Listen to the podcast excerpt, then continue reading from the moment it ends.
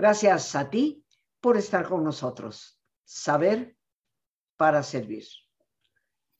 El día de hoy, queridos amigos, un gran invitado, un gran amigo, gran maestro para tantísimas personas en este camino del desarrollo humano.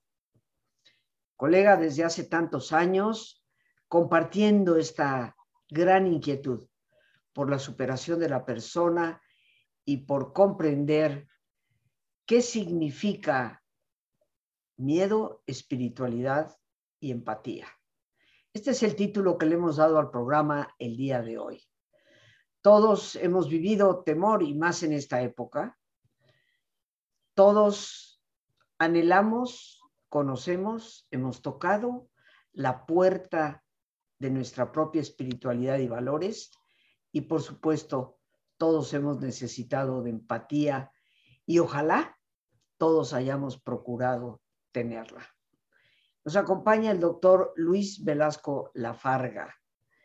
Luis es doctor en psicología, una persona que ha dedicado su vida no solo al proceso, al acompañamiento terapéutico, sino también a la educación.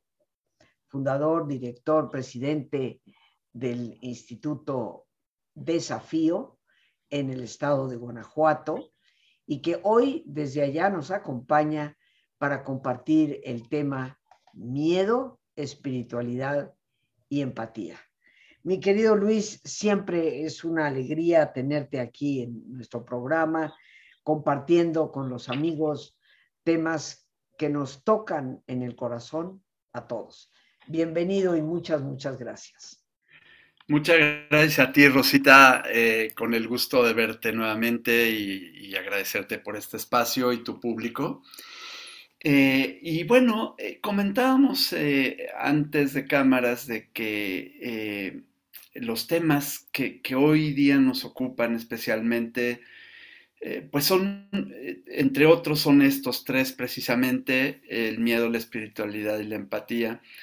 El miedo por la zozobra que todos estamos viviendo es un tema de, pues sí, de temores a lo desconocido, de temores eh, a, eh, concretamente me estoy refiriendo a la pandemia, ¿no? que además está unida a temas de inseguridad que vivimos en nuestro país y a nivel internacional, por supuesto, con la guerra de, eh, o la invasión de Rusia a Ucrania, la guerra entre ellos, la sed de, pues de saber qué va a pasar en este futuro inmediato y qué puede emerger, qué, nos espera a los seres humanos, qué esperanza tenemos de vida y que nos hace reflexionar. Eh, para los que nos gusta hacer meditación, para quien le guste hacer oración, eh, creo que son temas infaltables en, nuestro, eh, en, este, ejercicio de espiritualidad. Y bueno, el miedo tiene acepciones que, bien nos interesa conocer más. Eh, por ejemplo, el hecho de que he oído yo la expresión, creo que ambos hemos escuchado esa expresión de aguas con tenerle miedo al miedo. Eh, creo que nos paralizamos ante la idea de tener miedo y, entonces no aprovechamos eh, los beneficios que este sentimiento tan genuino y tan necesario como todos los demás nos proporciona. Eh, uno, número uno, es por el hecho de que el miedo nos eh, protege, ¿verdad? Si yo les digo, bueno, ¿para qué sirve el miedo?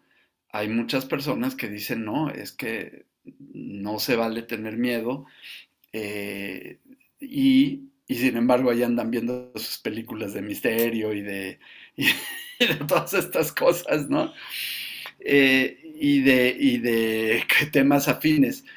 Eh, todo porque genera una gran adrenalina, eh, genera una expectación, genera como un despertar.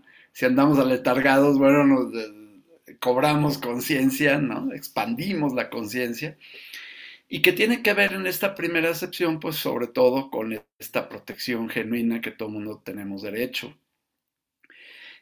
más tiene una segunda acepción que es igual o aún más atractiva que la primera, la de la protección.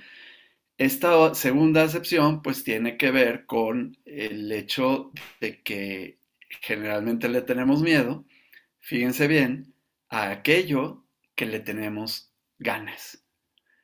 Por ejemplo, por ejemplo, dice, eh, tengo ganas de estudiar una carrera. Bueno, tengo miedo. Tengo miedo a que, a ir a la universidad, a que me retachen, a que no pase el examen, a que eh, me quede sin estudiar, a que no consiga una beca, que, a que los profesores me confronten, a que me gradúe, en fin, a que encuentre trabajo, ¿no?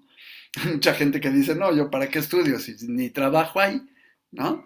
Entonces, ese, miedo que es, eh, es divertido, pues, pero no lo es tanto para el que lo está viviendo. Eh, miedo Miedo, por ejemplo, a tener pareja, eh, a comprometerme con alguien. Y si ya la tengo, después de mucho trajinar, miedo a ser padre, a ser madre, a engendrar un ser humano. Eh, y, luego toda la responsabilidad que esto implica, ¿no? Y, y, bueno, la persona que decide y se embaraza, y me refiero a un embarazo para ambos, ¿no? Hombre y mujer, porque es un compromiso mutuo, el, el qué, va, qué va a venir, ¿no? Eh, ¿Qué nos depara? ¿Cómo le vamos a hacer un lugar, un espacio a esta personita que viene dentro de aproximadamente nueve meses? ¿Podríamos, podríamos decirle el miedo a lo que deseamos? Exactamente, el miedo del deseo, ¿no? El miedo del deseo. Y bueno, aunque la otra vez me decías tú, híjole, no hay que hablar tanto de teoría eh, o de los autores pero bueno, Soren Kierkegaard, que es algunos lo atribuyen la paternidad del existencialismo en la filosofía, pues él hablaba del miedo al deseo, ¿no? Eh, y este miedo al deseo es que es un indicador. Oye, ¿tienes miedo a algo? Nada más date cuenta. ¿A qué le tienes miedo? Porque es a lo que le tienes ganas. Es a lo que le tienes deseo, ¿no? Que, eh, esto, esto te da una buena noticia, ¿no es cierto? a, ti y a cualquiera. Eh, y que eh, pensando, por ejemplo, en los jóvenes, en que todo es nuevo para ellos, en que se están abriendo camino en la vida y que de pronto sienten miedo a algo, híjole, pues abrácense de su miedo y digan eh, a qué le estoy sintiendo este miedo, qué es lo que estoy deseando y por aquello por lo que quiero luchar en la vida. Así es de que entonces se convierte no solo en una protección el miedo, sino en una buena nueva, en una buena noticia que me indica que para allá voy, que para allá quiero ir, que conozco a alguien con quien quiero salir, que quiero obtener sus datos, que quiero que me acepte, que quiero que charlemos, que quiero conocerla o conocerlo y que de pronto eh, surge en mí, bueno, una, también entre el tema de las neurociencias, ¿no? Eh, surgen las endorfinas, surge la, dopamina, pues estimula, ¿no? Cerebralmente.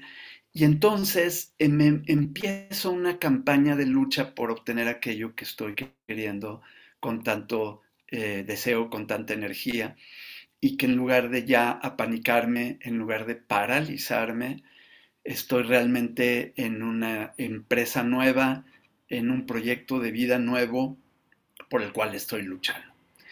La vez pasada que platicábamos aquí en tu espacio, eh, hice un ejercicio con, tu auditorio en el que yo les decía, imagínate que tienes un problema. Si tan solo la persona me da crédito, la persona empieza a tener sensaciones sensaciones pues de, miedo, sensaciones de incertidumbre, sensaciones de, desazón. Eh, y luego yo les digo, ahora imagínate por favor que de lo que se trata es que tienes un proyecto por delante. ¿Cuáles son tus sensaciones? Y las personas te reportan, híjole, pues nerviosismo, eh, siento algo de ansiedad, pero sabrosita, porque la ansiedad no necesariamente es lesiva, ¿no? Eh, siento eh, deseos, siento curiosidad, ajá, y, y entonces resulta que el problema y el proyecto son el mismo fenómeno que tenemos por delante. Todo está en el enfoque que le estamos dando. Y así entonces la persona, en lugar de apanicarse, dice, a ver, vamos a ver de qué se trata. Puedo conversarlo con alguien, puedo conversarlo con, un colega eh, de, nosotros, pero, eh, pero también lo puedo conversar con un amigo, con alguien a la que le tienes confianza, ¿verdad? Esto de la terapia, en realidad todo el mundo tenemos muchísima capacidad de escucha y de empatía, ¿no? Y entonces cuando la persona lo comparte con este ser humano, esta entidad, eh, este alter, ¿no? Que, tiene en su vida, eh, empieza a descubrir que lo que está, por lo que está luchando es por un ideal, ¿no? hace rato que hablabas de, valores, bueno, decimos hoy en día los de nuestra generación, es que ya no hay valores en los jóvenes de hoy, ¿no? Los pasan por alto, ¿no? Por el arco del triunfo. Y yo lo que digo en favor de ellos es que en realidad lo que sucede es que son, nuevas interpretaciones de los valores, de los mismos valores que antes, que otrora, nosotros los vivíamos de una manera diferente, ¿no? Eh, por ejemplo, antes el noviazgo era un eh, prerequisito indispensable para el matrimonio, para comprometerte con alguien, ¿no? Y como novios, pues no podía salir con esta persona solos, existía la figura del chaperón, ¿no? O la chaperona, ¿no? Que te mandaba la familia para que los cuidara de que no fueran a hacer algo, ¿no? Y la realidad es que, eh, pues, eh, si lo querían burlar, pues lo podrían lograr, ¿no? Eh, hoy en día el tema de la responsabilidad personal hace que las parejitas pues salgan a la calle y, y, pues se hagan cargo de lo que ellos hagan, ¿no? Creo que es valiosísimo. Y si los jóvenes lo pueden reconocer así, en lugar de, sentir miedo, de sentir persecución por parte de los adultos, por parte de los padres, empiezan a sentir una suerte de responsabilidad personal ¿no? de lo que están haciendo. Y además tienen la maravillosa experiencia de encontrarse con un ser humano al que pueden llegar a amar. y, que, y que, bueno, entonces, ¿qué, tiene que ver esto pues con, la espiritualidad, que es el segundo concepto? Bueno, eh, la espiritualidad es todo aquello que nos permita trascender. ¿Y qué es a fin de cuentas trascender? Ah, no dejo de, hablar de esto de los valores, que, que son interpretaciones nuevas, es que en esta interpretación nueva que hacemos del mismo valor, por la vida, por ejemplo, por el, conocer el amor y luchar por él, eh, y así como el amor propio, que es la, eh, o el amor a uno mismo, que es la autoestima, la empatía viene a ser un complemento. Nadie puede empatizar, y ahorita tú nos vas a compartir algunas frases que retratan muy bien de lo que estamos hablando, es que la empatía es esta cualidad es esta virtud que podemos desarrollar, incluso le podemos llamar valor, de que si yo me quiero a mí mismo, yo puedo querer a los demás. Y entonces empiezo a trascender, que es la espiritualidad. Es decir, si nosotros que hemos sido arrojados a este mundo, como decían los existencialistas, ¿no? Si hemos sido eh, botados a este planeta Tierra sin nuestro consentimiento, sin nuestro permiso, sin nuestra venia, en realidad tenemos la maravillosa oportunidad de existir y de vivir en ella y esto nos hace cada vez seres más espirituales. Eh, que también aquí cambia el valor. Eh, hay una tesis doctoral que te comentaba yo que se llama La importancia de las relaciones interpersonales fundamentadas en el amor, una aportación al desarrollo humano es una tesis doctoral de desarrollo humano, en donde la autora lo que nos dice es que la práctica de la religión no necesariamente es la espiritualidad. La espiritualidad prácticamente nacemos con ella y la vamos desarrollando a lo largo de nuestra existencia. Eh, la religión se tomaba como las prácticas, ¿no? los rituales, el ir misa, los rituales de los sacramentos, eh, que no pierden en absoluto su esencia, en valor, pero que sí modifican la manera de llevarse a cabo. Por ejemplo, en el matrimonio, ¿no? Eh, se decía que los testigos son el sacerdote y los, eh, eh, los familiares, los amigos. Pero los verdaderos ministros del sacramento del matrimonio, pues son la pareja que, que, lo está contrayendo. Y que por encima del ritual está el compromiso que ellos ya están contrayendo, incluso desde antes de la ceremonia y por supuesto que después. Entonces, la espiritualidad es aquella que me hace trascender del ritual, que es muy valioso, por cierto, hacia eh, la verdadera vivencia de este compromiso que yo contraigo contigo y en el cual me comprometo, ¿no? Ahora, eh, de nueva cuenta, la empatía es este concepto que me ayuda a decir, a ver, si yo me quiero a mí mismo, si yo me doy un lugar en el universo, si yo me aprecio, si yo me valoro, si yo considero mis cualidades y las reconozco, si solo así puedo yo reconocer las cualidades en ti, que eres mi alter, que eres mi compañera de camino, y que entonces estoy empatizando porque te puedo entender casi como si fuera yo. Este concepto de la empatía es eh, atraído por una de las mentoras que tenemos, ¿verdad? Eh, no solo en desarrollo humano, sino en, muchas de las ciencias eh, sociales, y es que nada menos que Edith Stein, de quien tú también tienes un, gran aprecio por, su figura, por sus enseñanzas, por su ejemplo de vida que ella pues nos compartió, ¿no? El, hecho de que ella eh, hace su tesis doctoral en filosofía sobre el, problema o la problemática de la empatía. Y ella, discípula de Edmund Husserl, que es el padre de la fenomenología existencial, eh, ella, que por cierto ella superó esta manera de, de cuentacuentos, ¿no?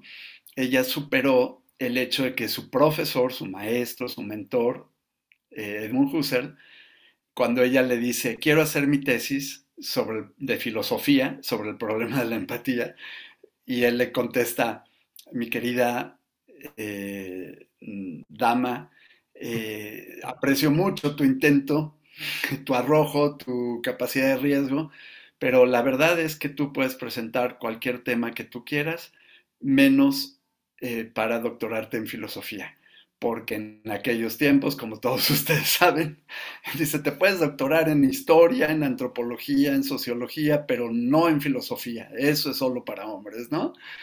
A principios del siglo pasado, pues esto era vetadísimo. Las mujeres no podían acceder a estos espacios y ella se empeñó y hizo toda la lucha que quiso y y que la desplegó y logró hacer su tesis sobre la problemática de la empatía y cómo nos ha dejado enseñanzas, ¿verdad?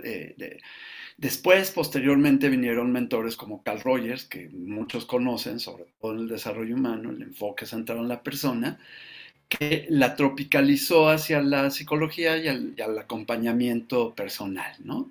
Personal y también grupal. Eh, entonces, bueno, la empatía es un concepto que es un, digamos, un regalo que la vida nos da que le abona muchísimo a la espiritualidad, que nos ayuda de veras a superar los miedos, que de veras nos contribuye ampliamente y que si nosotros como seres humanos somos capaces de empatar, de empatizar con un ser humano que tiene miedo, que tiene parálisis, eh, zozobra, que, tiene, que está llena de ansiedad, por lo, eh, el porvenir, por lo desconocido del futuro y por todo esto, es que el miedo estamos previniendo que se convierta en violencia. Muchísimo de la violencia, incluso el pasaje este que me compartiste tú acerca de la colombiana que también se empeñó por hacer una tesis con estos temas, eh, de, con Jung, con Edith Stein y demás, y que ella logró hacer que, que se consiguiera esto y que yo, bueno, yo particularmente admiro mucho a los colombianos porque ellos han ido superando una guerra civil de años, de décadas, con eh, precisamente con esta actitud empática y que, y que, bueno, que ella logró y que mucho de la violencia es, eh, como decía la canción de, de, Silvio Rodríguez, que acaba de estar aquí en México, por cierto, en sus despedidas, ¿no? como, músico, el, el, matar es el ansia de vivir, él pone así en una canción, ¿no? Y luego hay que leerlo entre líneas porque suena una expresión muy fuerte. Dice, quiero matar, pero en mí la iniquidad, quiero matar en mí la zozobra, quiero matar en mí el, miedo, quiero matar en mí el, odio.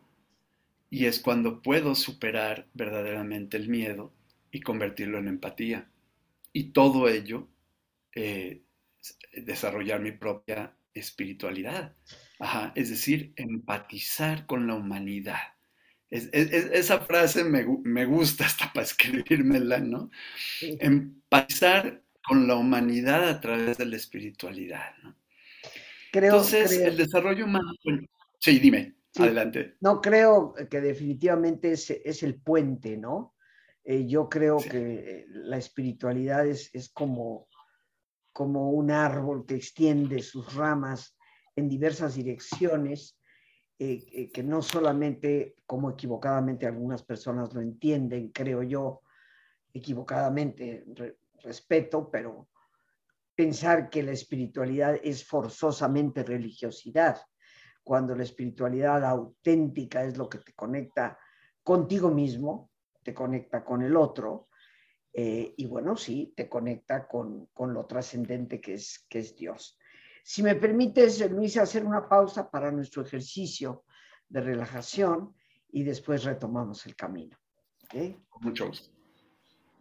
Bien, amigos, pues como siempre es nuestra costumbre aquí, eh, les voy a pedir que nos pongamos cómodos y si te es posible hacer el alto completo, el alto total, qué mejor que cerrar tus ojos.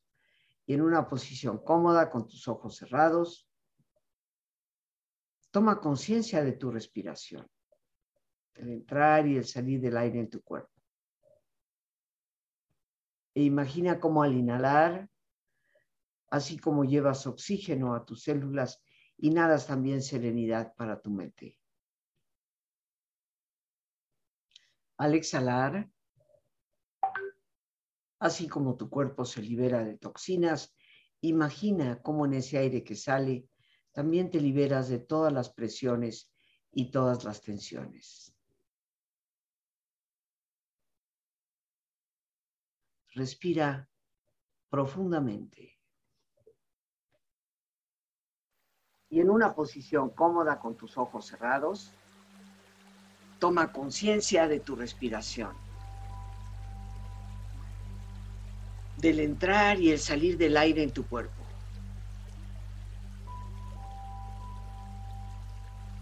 E imagina cómo al inhalar, así como llevas oxígeno a todas tus células, inhalas también serenidad para tu mente.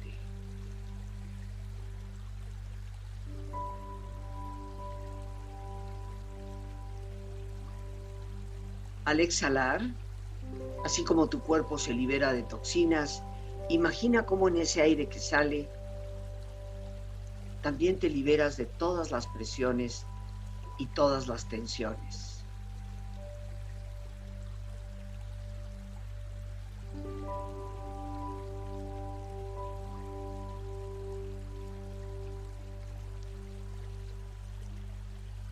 Respira profundamente.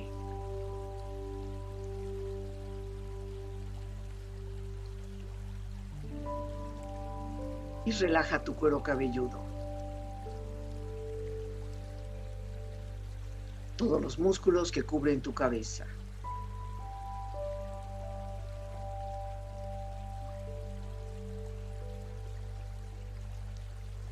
Relaja tu frente, Siente la piel, la vibración de la piel que cubre tu frente.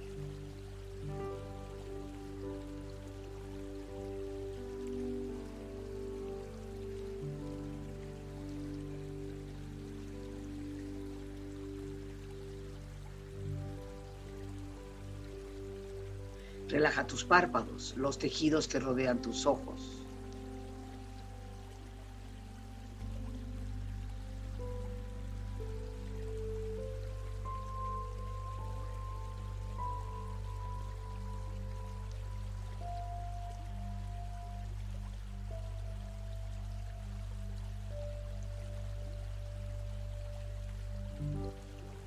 Relaja tus mejillas, toda la piel, todos los músculos que cubren tu cara.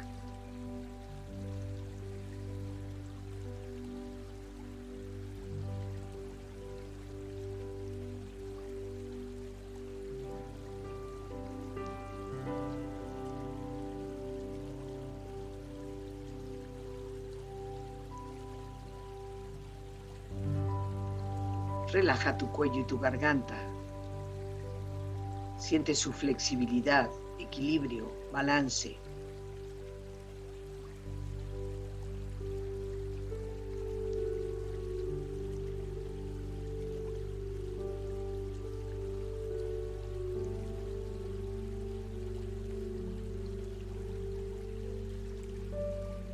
Relaja tus hombros, brazos y manos, así como tu espalda. Siente una agradable sensación que relaja todos los músculos en estas partes de tu cuerpo.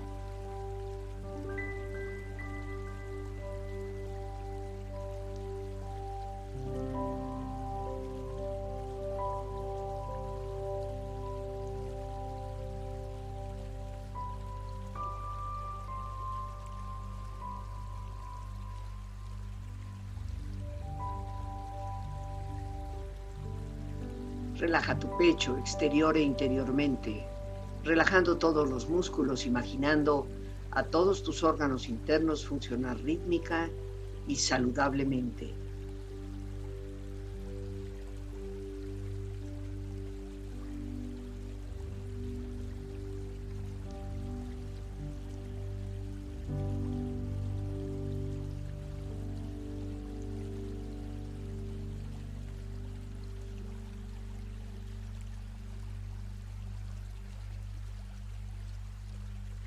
Relaja tu abdomen, exterior e interiormente, relajando todos los músculos, imaginando a todos tus órganos internos funcionar rítmica y saludablemente.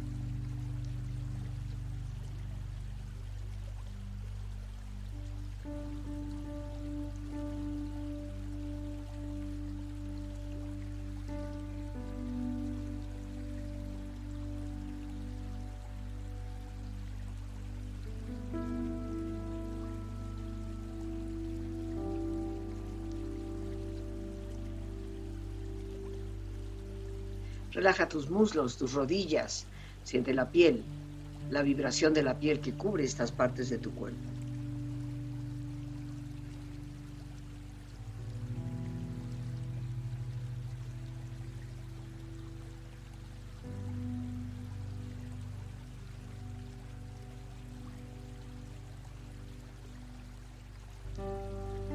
Relaja tus pantorrillas y tus pies.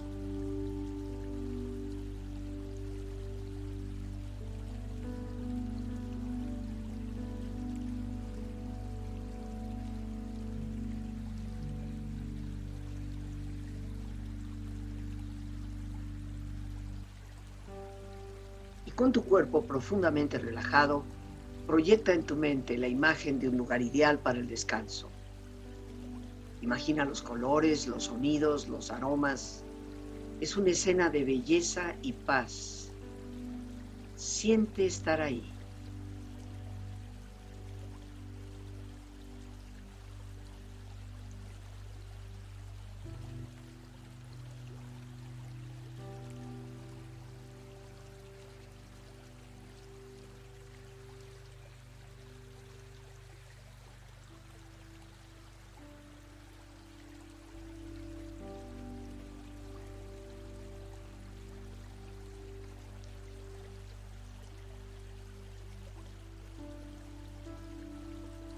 Con tu cuerpo relajado y tu mente serena, reflexiona.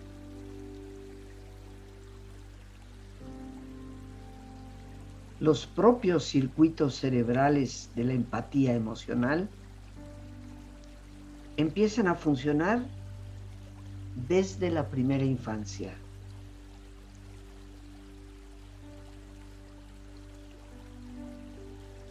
La empatía es la medicina que necesita el mundo.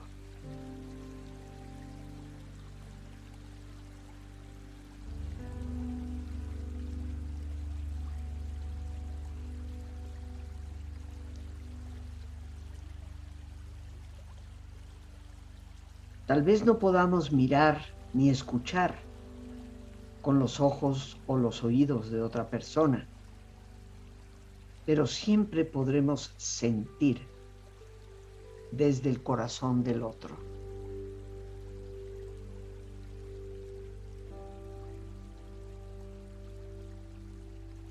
La empatía es como la inteligencia. Al que le falta, no se da cuenta.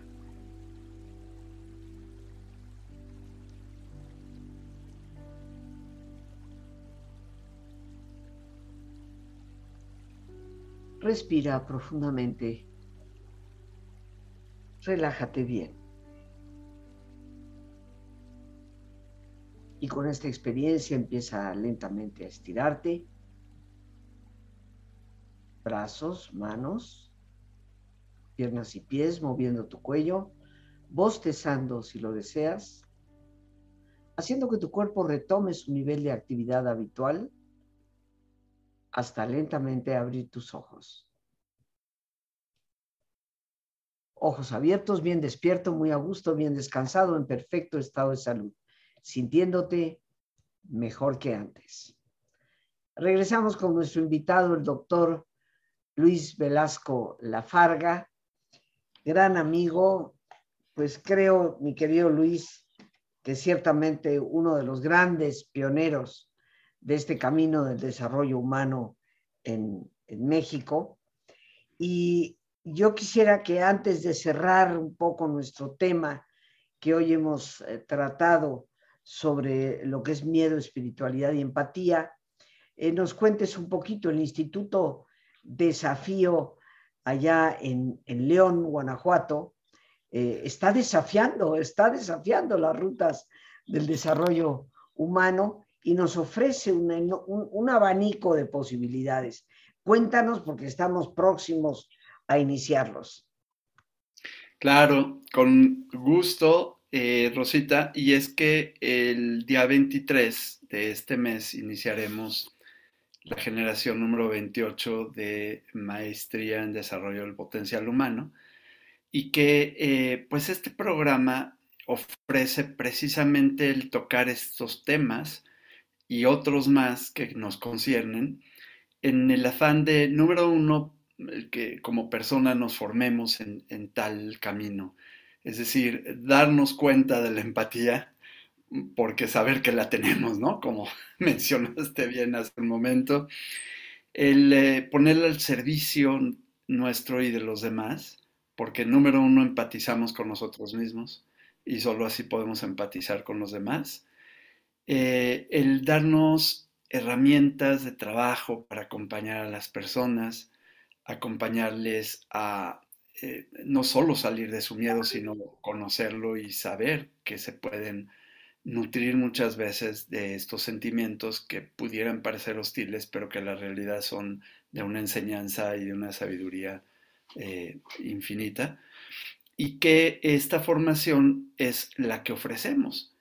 Entonces, es desarrollo personal, es desarrollo eh, de mí con los demás y eh, adquisición de conocimientos, desarrollo de habilidades, y crecimiento personal. ¿no? Eh, es, es, el producto que nosotros ofrecemos cada vez más conocido por la gente. El Instituto de Desafío tenemos 25 años que vamos a celebrar precisamente el 9 y 10 de septiembre, en que tú y tu auditorio están cordialmente invitados.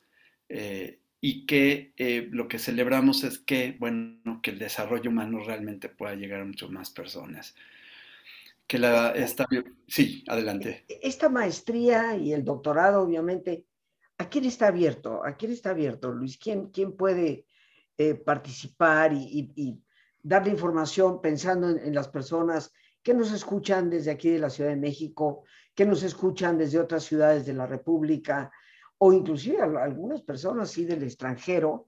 Eh, tenemos que estar todo el tiempo en León, Guanajuato. Cuéntanos un poquito, ¿a quién y cómo?